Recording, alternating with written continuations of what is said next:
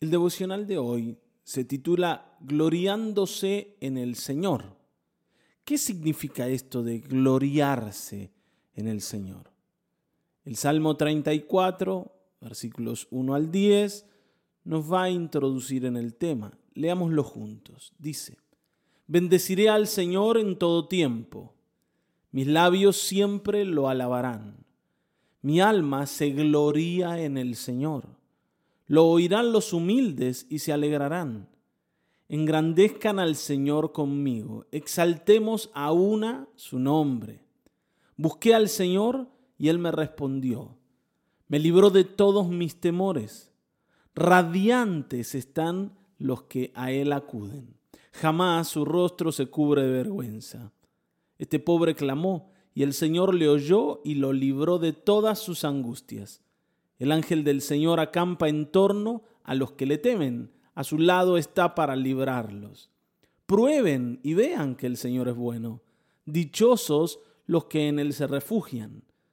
Teman al Señor, ustedes, sus santos, pues nada le falta a los que le temen. Los leoncillos se debilitan y tienen hambre, pero a los que buscan al Señor nada les falta. Este salmo nos habla de gloriarse en el Señor. Esto es lo que dice el versículo 2. Mi alma se gloría en el Señor. ¿Qué significa esto? Bueno, gloriarse es parecido a enorgullecerse de que nosotros tenemos el Dios que tenemos.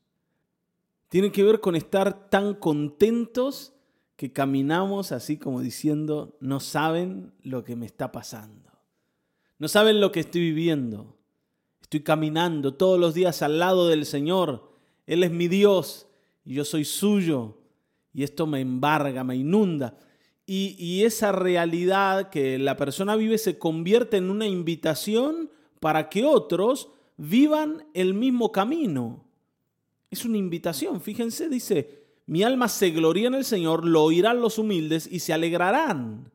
Y yo les voy a decir, engrandezcan al Señor conmigo, vengan y exaltemos a una su nombre. O sea, que todos juntos podamos venir al Señor y, ofrecer adoración. Y acá hay un aspecto de la adoración que es importante entenderlo. Si bien al Señor le agrada toda adoración que sus hijos le ofrecen, la adoración que damos juntos como un cuerpo, como una sola persona, es sumamente agradable a Dios. Por eso es importante el tiempo del culto. Los cultos, los cultos de los domingos, por ejemplo, los cultos de adoración, nos proveen esta oportunidad de exaltar juntos al Señor, de alegrarnos, de estar así como anchos, ¿no? Porque el Señor es nuestro Dios y, y poder expresar esa alegría. A veces los cristianos mismos, más que una expresión de alegría, tienen una depre encima que es terrible. ¿Cómo anda hermano usted que hace tanto que no lo veo? ¿Y cómo quiere que ande? ¿No vio lo que está pasando allá en Ucrania? Cualquier momento nos matan a todos. ¿Y el COVID? si no nos mata el COVID, nos mata eh, la guerra y, tenemos, ¿no? Así como una queja constante. Siempre hay algo que nos molesta, siempre hay algo que no es ideal en la vida. Pero aquellos que conocen al Señor no pueden entristecerse por lo que pasa en el mundo.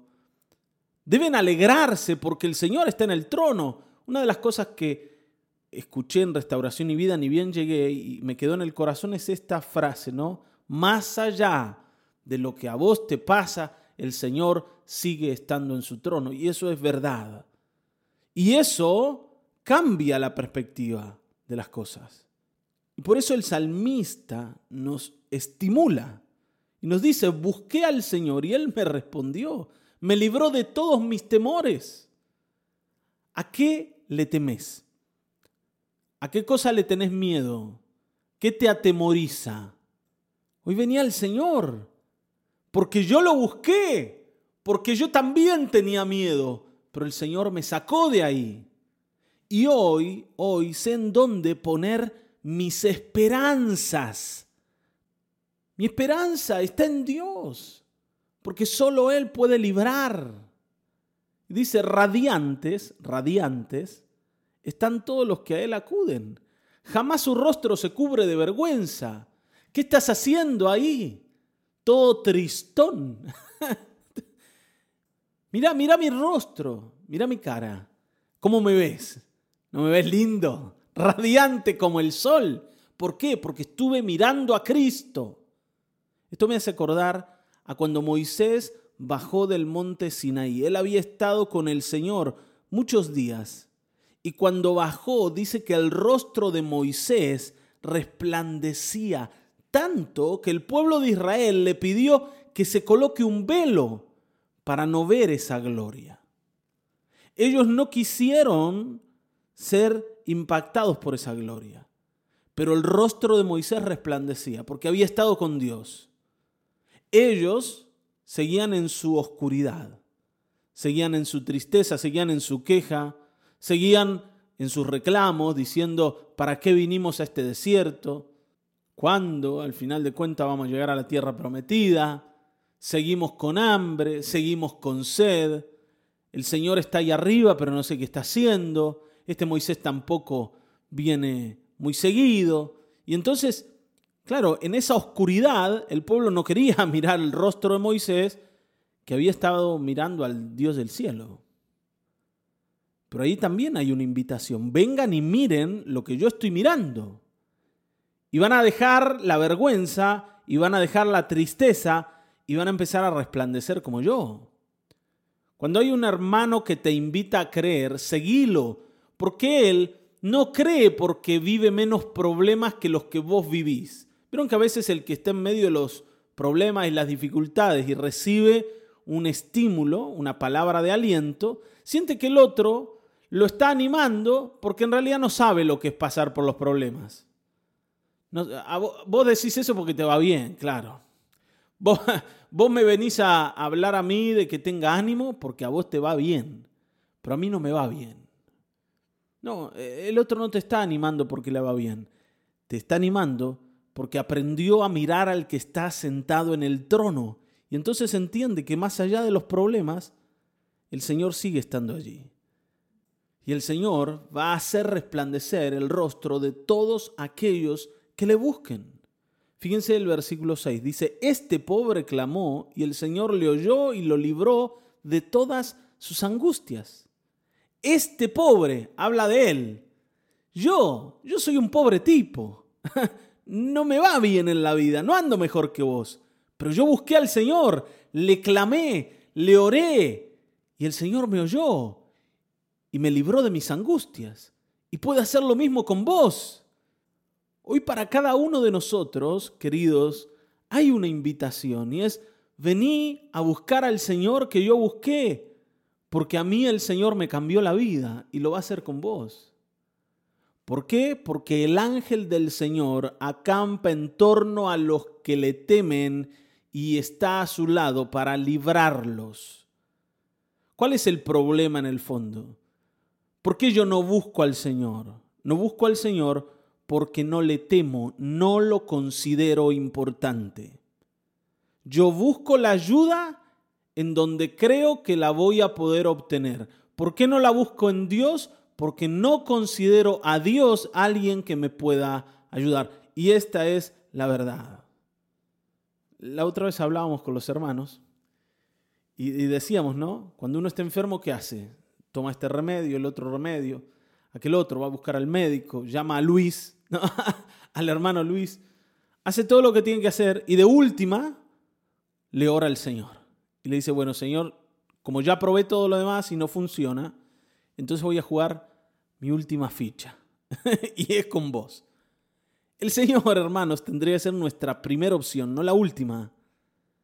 La primera. Yo creo que si hay alguien que me puede ayudar es el Señor, por encima de todo lo demás. Y para pensar de esta manera, yo tengo que considerar al Señor el más importante.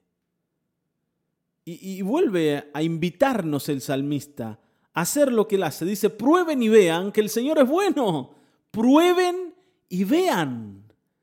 ¿Ustedes no, no conocen al Señor? Bueno, vengan y pruébenlo. Pruébenlo. Vieron que eh, muchas veces los vendedores te dan una muestra gratis. Dice, probalo y te vas a dar cuenta, prueba el producto, te vas a dar cuenta que vale la pena. Bueno, el salmista nos invita a probar al Señor. Vengan y pruébenlo y vean que el Señor es bueno. Dichosos los que en Él se refugian. No sigan en ese camino en el que no van a ganar nada. Vengan a buscar a Cristo. Vengan a Cristo. El salmista nos está evangelizando. Ahora también le va a hablar a aquellos que ya conocen al Señor. Dice, teman al Señor ustedes sus santos, pues nada le falta a los que le temen.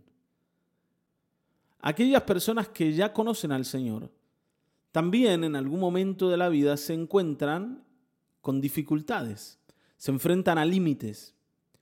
Y el salmista quiere que afirmemos esta verdad, que aquellos que son del Señor son cuidados por el Señor y nada les falta a los que temen al Señor, a los que lo consideran importante. En, la vida cristiana no todo es color de rosa, pero sabemos a quién le hemos creído y tenemos un Dios en los cielos que vela por nosotros. Y termina diciéndonos esto, dice, los leoncillos se debilitan y tienen hambre.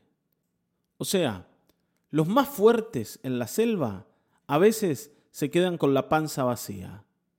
Son leones, pero no siempre encuentran la comida que quieren encontrar. Pero a los que buscan al Señor, nada les falta.